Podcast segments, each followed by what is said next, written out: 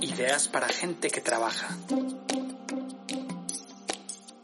Bienvenidos a un capítulo más, este cuarto capítulo de Formación Ejecutiva 360, llamado Ideas para gente que trabaja. Hoy estoy con nuestro profesor invitado, experto en temas de tecnología, el León Mario de la Cruz. Bienvenido. Muchas gracias, Araceli. Yo soy Araceli Velázquez y estás en este capítulo de Ideas para gente que trabaja, donde continuaremos hablando lo que nos quedó pendiente sobre el design thinking.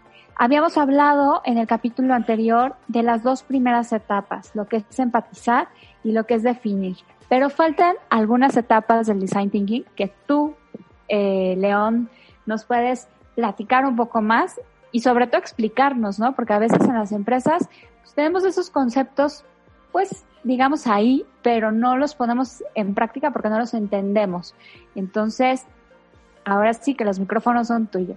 Muchas gracias. Eh, bueno, retomando los, los, temas que platicamos eh, la sesión anterior, eh, nos toca hablar de la tercera etapa que, del design thinking, que es idear, básicamente. Eh, la cuarta es prototipar y la última les, les decía que es testear o probar, más bien en, en, español que sí usamos, ¿no? Eh, en lo que es idear, realmente de lo que se trata aquí es, es de eh, hacer trabajo de campo, ¿no? Básicamente es investigar. Y aquí estamos hablando de, de en conjunto con tu, con tu equipo de trabajo, pues entender un poco qué está pasando allá afuera en cuanto a tendencias, eh, no nada más de, de, de quizás lo, que ves de, de, primera mano, lo que crees que está más cerca de ti, sino en general tendencias globales. Eh, Es un poco ver qué han hecho tus competidores, si, si hay algún proyecto que sea similar al tuyo, eh, se vale, digo, no, no se trata también de, de inventar el hilo negro, algo que, que también en estos tiempos eh, necesitamos hacer eh, como organizaciones es ser muy, muy ágiles y muy rápidos, no, no podemos darnos el lujo de estar tanto tiempo en, en modo de, de, de planificación, ¿no?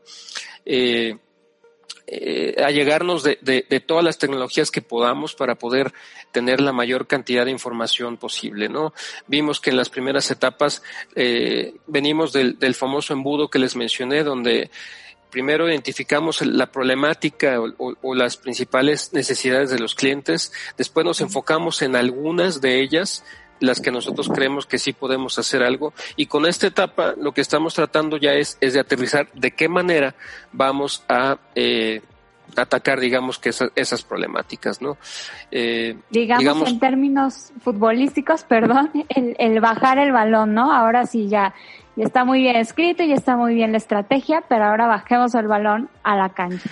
Exactamente, ¿no? Yo tengo un término muy coloquial para definir eso que, que lo he hecho, lo uso mucho en mis clases en la universidad uh -huh. y en algunas consultorías. Yo, yo le llamo, hay que evitar el, el síndrome del sopilote extrañido. ¿Qué sucede uh -huh. con ese síndrome? Eh, no, no, nos podemos dar el lujo de estar solamente dando vueltas y vueltas y vueltas por arriba, este, sin bajar a la presa, ¿no? Eventualmente hay que bajar, ¿no? Eh, el mensaje aquí es, eh, hay que saber reconocer cuando tienes ya la información suficiente para poder accionar. Nunca vas a tener toda la información posible, ¿no? Pero okay. aprende a reconocer cuál es la más relevante. Ok. Así que tomemos nota y llevarlo a la acción. Correcto. Y el, la siguiente etapa, no sé si nos quieras contar un poquito más. Bueno, prototipar es, un, es una etapa en la que regularmente, eh, ya hablando en, en, temas de organización, casi no hacemos. Y aquí literal se trata de hacer eh, un borrador, eh, un modelo eh, físico, si es posible, si es un producto, o este, diseñar el proceso de un posible servicio y ponerlo a, prueba en la siguiente etapa, ¿no? Eh, digamos que no es un concepto nuevo, o sea, es, esta es la forma en la que los arquitectos, por ejemplo, eh, diseñan una casa, primero hacen un modelo, antes era una maqueta, hoy en día se hace con herramientas como AutoCAD o, softwares más específicos, pero básicamente es, es anticiparte a cualquier problemática que puedas llegar a tener. Eh, de lo que se trata es que veas literal cómo va a quedar lo que vas a ofrecerle a tu cliente, ¿no? Okay. Eh, y, y, pues obviamente esto es lo que muchas veces se le llama el beta, ¿no? Y de hecho se usa mucho en software, en diseño de software. Es la primera versión, ya es usable, tiene sus temas, pero pues bueno, se trata de ver que puede salir mal, corregirlo antes de la siguiente etapa, que básicamente ya es salir al, pues al, al, al mercado y, y, y probar directamente con tus clientes, ¿no? Claro, ya, ya ahora sí como el producto muy, muy definido, muy probado, ya este, ya pasando por todas las pruebas también de calidad, este, y sí, por eso el, los, el tema de los, de los programas beta, como mencionabas, es, es importante porque así te das cuenta qué más le falta, qué cositas se pueden mejorar. Este, aunque como dices, siempre se puede mejorar y a veces nos podemos perder, ¿no? En esa, en esa línea de seguir mejorando y mejorando y mejorando. Así es. Y la última etapa del design thinking, testear, como se dice en español. Sí, bueno, testear o, o, o probar. Digamos que es, es, muy relevante, ¿no? Quizás esta sí se llega a hacer en algunas, en algunos intentos de, de design thinking, quizás no, no bien llevados. Eh, y es muy relevante porque ya, digamos que la, la, la que diferencia al testeo del prototipeo es de que el testeo ya lo estás haciendo directo con los clientes. Okay. Entonces, aquí ya tienes información de primera mano directamente de la persona que está usando tu producto o tu servicio. Y esa información puede ser buena o mala. Eh, obviamente estás todavía muy a tiempo para hacer un, un, cambio en tu, en tu estrategia, si es que hay algo por ahí que, que se identifica. Y, y, aquí se usan mucho herramientas eh, como los, los, famosos focus group, ¿no? Donde le haces ver a, a, las personas, mira, esto es lo que viene, este es el producto nuevo que voy a sacar, pues, ¿qué opinas? Eh, y, y, ese tipo de retroalimentación es, es, muy valiosa para antes de salir ya a, a, a, empezar a probar tu modelo comercial, este, probarte con quienes realmente van a estar usando el, el producto o el servicio, ¿no? Y la pregunta principal que hay que, hay que ver si la estamos cumpliendo o no es, ¿te estoy resolviendo un problema? ¿Sí o no? Ok, con esto cerramos el design thinking, todo lo que es, ahora sí no puede haber falla de que tengo la idea, pero no la puedo llevar a práctica porque no tengo muy claro cuáles son los pasos y procesos. Creo que los dijiste muy, muy claramente, muy sencillo. Si tienen alguna duda, recuerden escribirnos a través de nuestras redes sociales. Estamos como Formación Ejecutiva 360. Y también, antes de que te vayas, León Mario, quisiera que nos platicaras brevemente elementos que no deben descuidar las empresas para que elementos que deben elementos que no deben descuidar las empresas si quieren sobrevivir, digamos, después de esta de esta pandemia. Para, tiempo. Este, vuelven a plantear, tranquila. Este, toda la pregunta esta última, este, elementos que imprescindibles para cuidar en, ah, no es tan facilito, ¿verdad? No, este, no, inténtalo hacerlo lo más sencillo. ¿Qué no debemos, qué no debemos descuidar un empresario o un ejecutivo en esta época tan novedosa y tan convulsa que nos tocó vivir o, o en estas novedades de, de, pandemia o en este mundo globalizado o en, en los nuevos retos que tenemos ya? O sea, como, como, este, sí, o sea, ¿cuáles son los pilares que no tenemos que soltar o, las cosas capitales o, donde tenemos que tener el foco? Como tú lo quieres decir, el modo más sencillo, y este, pero volver a replantear desde el inicio. La pregunta lo más corta y sencilla posible, sin, sin problema. ¿Quién? Ok. Ok, a ver si sale la primera.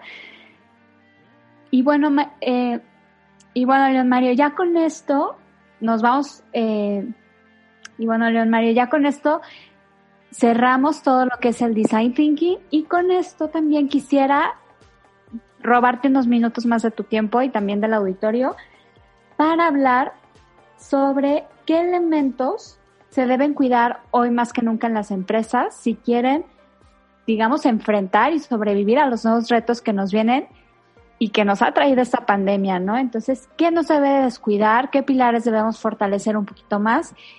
Tú como experto en tecnología nos puedes dar una orientación un poco más, ¿no? Entonces, ¿cuál sería como tu consejo a los empresarios o tomadores de decisiones que nos están escuchando. Ok, Araceli, mira, es, es una pregunta interesante porque realmente, y, lo platicamos en, en, en, otra intervención, eh, esta pandemia pues, prácticamente tomó a todo el mundo y a todas las industrias por igual, eh, por sorpresa, ¿no? Entonces, hay, hay muchos aprendizajes, sí, eh, y también hay, hay muchos... Eh, eh, hay muchas caídas de 20, como digo yo, ¿no? Eh, derivada de la pandemia, los directores generales deberán priorizar modelos de negocio que sean digitales y flexibles. Esto no lo habíamos visto antes.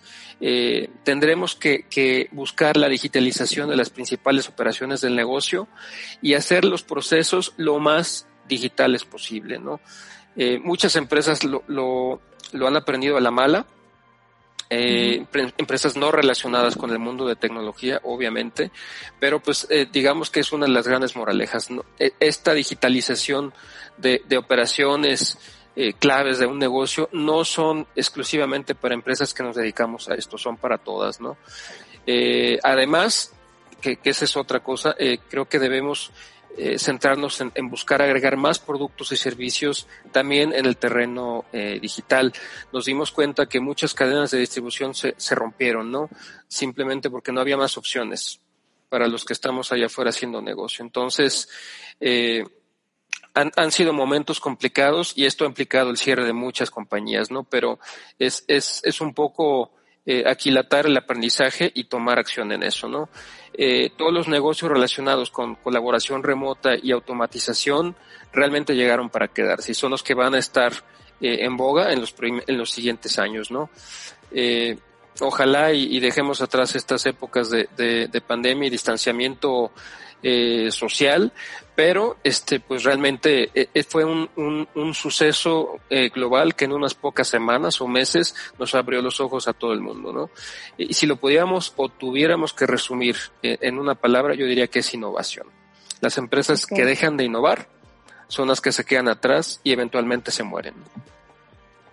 Híjole, qué, qué, qué cierto y qué fuerte lo que dices. Ahora sí, como, como mencionaba, sí, sí nos ha caído el 20, sí les ha caído el 20 a muchas empresas, pero hay empresas que todavía no. Entonces, si todavía están dudando de qué están haciendo, si digitalizan o no, lo que decías, el romper esas barreras a través de la digitalización, híjole, es, es un tema muy eh, a poner el, el ojo ahí y ponerlo y a trabajar, ¿no? Entonces, con esto cerramos este cuarto capítulo de, de, Ideas para Gente que Trabaja de Formación Ejecutiva 360. Muchas gracias, León Mario de la Cruz, por habernos acompañado en estos cuatro capítulos. Muchas gracias a ustedes, ha sido un placer. Esperamos volver a tener en otra sesión. Recuerden que estamos en nuestras redes sociales como Formación Ejecutiva 360 y conocer más de nuestros programas ejecutivos, actualización, dirección por competencias y mucho más a través de nuestra página web www.f360.com.mx. Ideas para gente que trabaja.